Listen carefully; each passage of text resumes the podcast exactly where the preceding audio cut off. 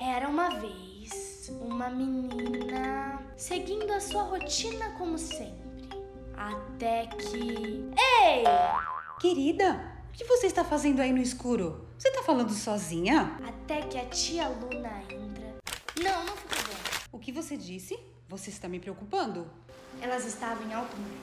Até que aparece a melhor espiã da Academia de Agentes Secretos. Ela voltou de um interrogatório e descobriu que eu, agente Mila, tinha feito. Agente, você deve retornar à base para receber as próximas instruções e para esclarecer o que aconteceu no Egito. Não, não, talvez um lugar diferente. O que aconteceu na Colômbia?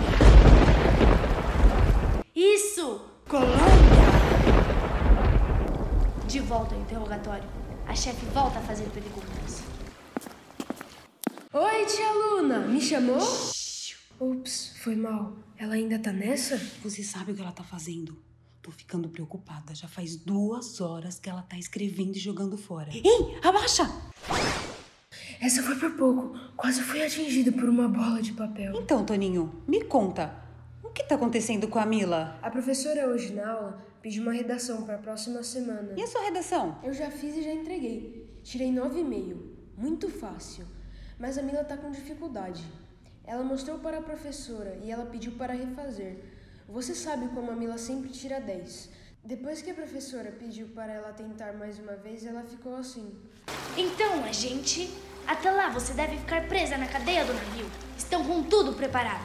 A agente coloca uma luva cheia de joias e estala os dedos, fazendo metade das pessoas desaparecerem. Uma luva, sério? Que clichê! Assim não dá, eu desisto. Tive uma ideia. Mila, Toninho, venha. Vou mostrar uma coisa para vocês. Que isso, tia? Tá cheio de pó. Parece que esse baú ficou guardado por uns 100 anos. Ei! Nesse baú eu guardo as coisas de quando eu tinha a idade de vocês. Apenas as melhores lembranças. Tá explicado. Não faz tanto tempo assim. Olhem isso. É um apito que eu usava quando eu era juíza de futebol. E o que é essa pasta gigante? Vamos ver. Que desenho lindo! Foi você que fez, tia? Pois sim. Nossa, Tony, olha essa foto. É a tia Luna e a mamãe. Como vocês eram pequenininhas. Mas por que você estava tão brava? Vocês tinham brigado? Era isso que eu estava procurando. Nesse dia, eu e a Lena tínhamos feito uma prova de matemática. Eu tirei seis, mas a mãe de vocês tirou dez. Ué? Mas tia, você é professora de matemática. É, mas naquela época eu não era tão boa e por causa disso achava que nunca poderia virar professora. Isso me faz lembrar uma história. Sentem aqui. Há muito tempo atrás, um homem chamado Gessé tinha oito filhos.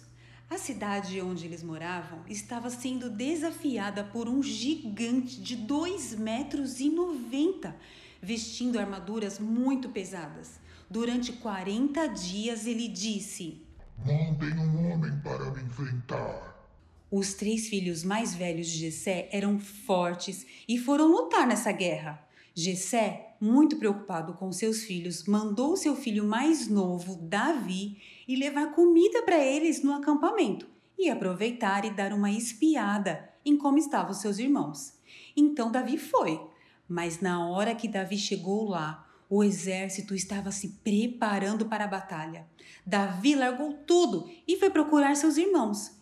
Ele estava muito preocupado e quando ele se aproximou, Golias, o gigante, disse mais uma vez: Mandem um homem para me enfrentar. O exército começou a recuar de medo e os soldados comentavam: O rei vai dar uma grande recompensa para aquele que enfrentar e matar esse gigante. Davi ficou curioso e começou a perguntar para os outros soldados se teria uma recompensa. Mas quando Eliabe, o irmão mais velho de Davi, viu que ele estava lá, ficou furioso. Davi era o irmão mais fraco, o menorzinho, o magrelinho, o irmão mais novo. Ele não entendia o que seu irmão tinha ido fazer lá e deu uma bronca nele. Mas Davi continuou perguntando para os soldados. E o rei ficou sabendo disso e mandou chamar Davi. E Davi disse ao rei: Eu vou matar esse gigante. E o rei Saul disse: Não tem como você lutar com ele? Golias foi treinado desde cedo para ser um soldado e você é muito jovem. Davi insistiu e contou que ele havia salvado as ovelhas que ele cuidava do ataque de um leão e de um urso. Então ele finalmente convenceu o rei que o permitiu batalhar e deu uma armadura e uma espada para ele. Mas Davi era tão pequeno que ele não conseguia andar com tudo aquilo e deixou tudo isso de lado.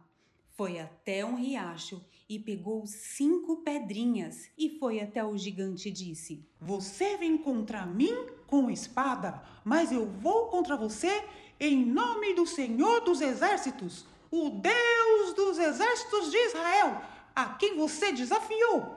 E com uma funda que parece um estilingue e uma pedrinha, ele atingiu a testa do gigante e ele caiu no chão. Nossa, tia, mas como ele conseguiu com apenas uma pedrinha? Deus estava com Davi, como está conosco. Não só quando enfrentamos problemas, mas quando estamos tristes e quando estamos felizes também. Ele está sempre com a gente. Redação e com aquela sua prova de matemática? Davi tinha um problemão um gigante na frente dele. Igual a redação é para você, Mila. Isso, Toninho. Às vezes vamos passar por situações que parecem gigantes para nós. E mesmo se ninguém acreditar que a gente consegue, precisamos tentar. E se formos com fé e acreditarmos que conseguimos, vai dar certo. Mesmo que a gente perca primeiro? Mesmo que a gente erre, meu amor, precisamos tentar. Eu não desisti da matemática porque tirei uma nota 6, mas estudei tanto, tanto que comecei a gostar. E cá estou eu, professora de matemática. Mila, eu fui bem em redação e você não, mas você tirou a nota mais alta em história e eu a mais baixa. E não tem problema, é normal as pessoas serem melhores em uma matéria do que na outra. Mas o importante é não desistir e continuar tentando e estudando até acertar. Obrigada, tia Luna. Eu tive uma ideia. Vou lá escrever. E foi assim, professora, que eu consegui entender que eu e meu irmão somos diferentes. E ele pode ser melhor em algumas coisas que eu não sou, e vice-versa. Somos diferentes e podemos nos ajudar nessas dificuldades. E fim! Ficou ótima a sua redação, Mila. Talita Piragini como Mila. Fernanda César, tia Luna. Felipe Magatão como Toninho.